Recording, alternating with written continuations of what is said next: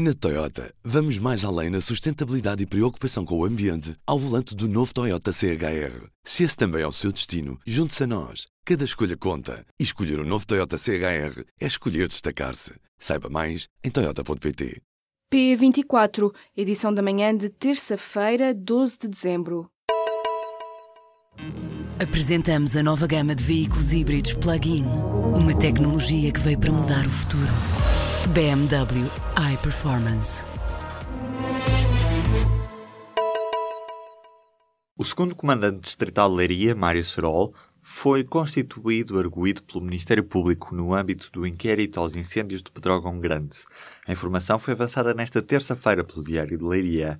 Mário Serol comandou o fogo nas horas críticas. Recebeu essa tarefa depois de o comandante dos bombeiros de Pedrógão ter estado à frente do combate e até ser substituído pelo segundo comandante nacional, Albino Tavares, às 10 horas da noite. Serol foi constituído arguído antes de ter sido ouvido pelo Ministério Público no âmbito do processo que investiga o que aconteceu durante o incêndio que provocou 65 mortos. Estão também a ser ouvidos vários intervenientes no combate aos incêndios que deflagraram a 17 de junho, como o comandante dos bombeiros de Pedrógão Grande ou o segundo comandante nacional Albino Tavares. A administração da Auto Europa comunicou aos trabalhadores nesta terça-feira a intenção de avançar unilateralmente com um novo horário de produção. A empresa quer avançar já em janeiro para um esquema de 17 turnos semanais, apesar da rejeição de dois pré-acordos negociados previamente com a Comissão de Trabalhadores. Embora se trate de um acordo imposto unilateralmente, a administração da fábrica de Palmela promete pagar os sábados a dobrar, uma das principais reivindicações dos trabalhadores. Este pagamento dos sábados pode ainda ser acrescido de mais 25%, caso sejam cumpridos os objetivos de produção trimestrais. O novo horário deve ficar em vigor até ao mês de agosto de 2018, portanto, agosto do próximo ano. Depois, a Auto Europa promete discutir o período após agosto com a Comissão de Trabalhadores. Já na manhã desta terça-feira, a Comissão reúne-se com a Administração, avança o ECO. Os estudantes de Direito da Universidade de Lisboa fecharam a faculdade a cadeado na manhã desta terça-feira em protesto contra o processo de avaliação, mas entretanto, segundo avançou a agência Lusa, as portas foram reabertas pela PSP. Apesar de os cadeados terem sido retirados, os alunos mantiveram-se em frente às portas, impedindo a entrada. Esta situação levou a polícia a retirar os estudantes à força, como descreve a Lusa. Na origem da manifestação, o presidente da Associação Académica da Faculdade de Direito fala em inúmeras situações de incumprimento por parte da direção da faculdade e da maioria do corpo docente em relação ao regulamento de avaliação e dos estudantes. O protesto tem uma duração prevista de pelo menos 24 horas, com os estudantes a afirmarem que se vão manter concentrados em frente à faculdade.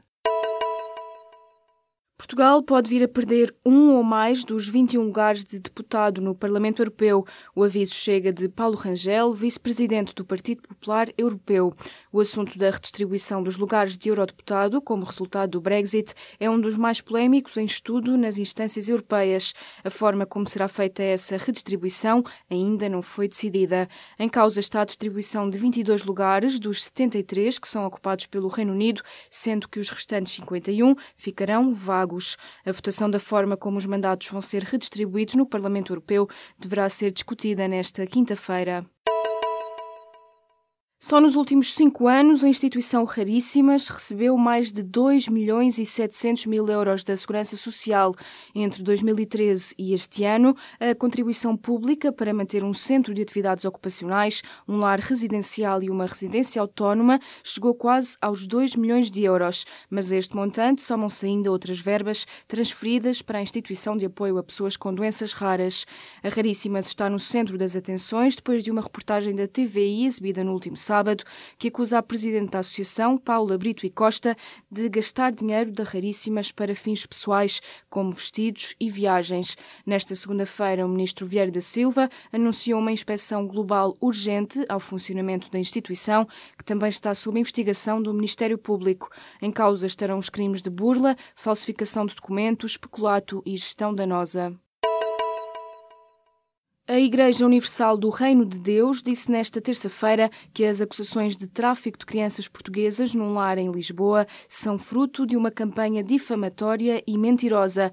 Em comunicado, a Igreja Brasileira afirmou que a investigação realizada pela TVI baseia-se no depoimento falso de um antigo bispo que teria sido expulso da Igreja por conduta imprópria. A mesma Igreja adiantou ainda que vai apresentar várias ações contra a TVI. A estação de televisão portuguesa iniciou nesta segunda-feira a exibição de uma série de reportagens, O Segredo dos Deuses, na qual noticia que a Igreja Universal do Reino de Deus esteve relacionada ao rapto e a um esquema de adoção ilegal de crianças portuguesas.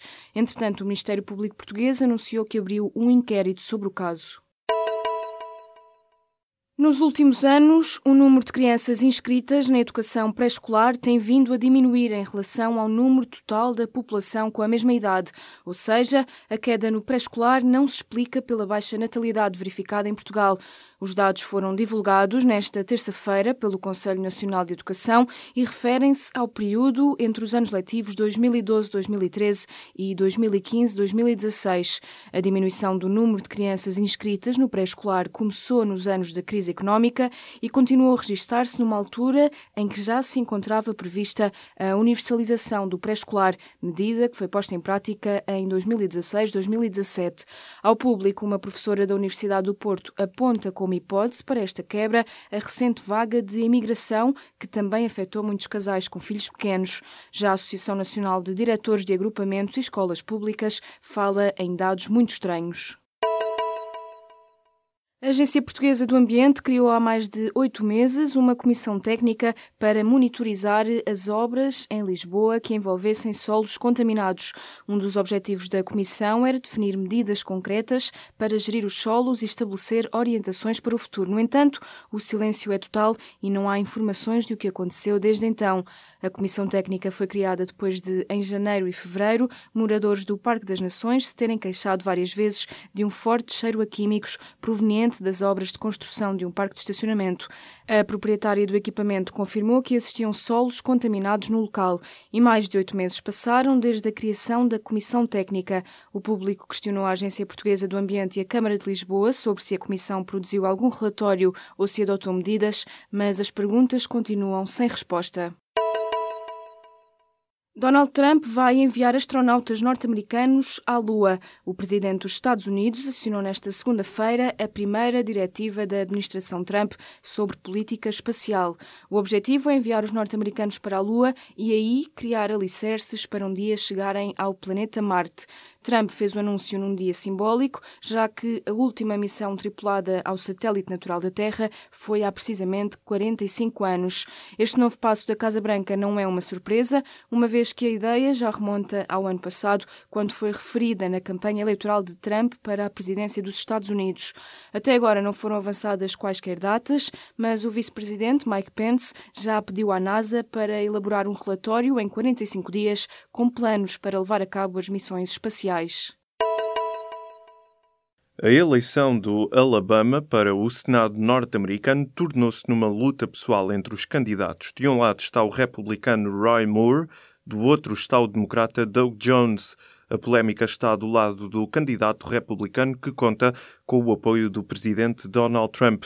É que Roy Moore foi acusado nas últimas semanas de assédio sexual por sete mulheres. Por isso, a presença de Moore nesta eleição tem causado vários estragos também no seio do Partido Republicano. Os apoiantes do democrata Jones dizem com preocupação que uma vitória de Moore nesta terça-feira pode comprometer os esforços do Estado do Alabama para se redefinir como um lugar progressista.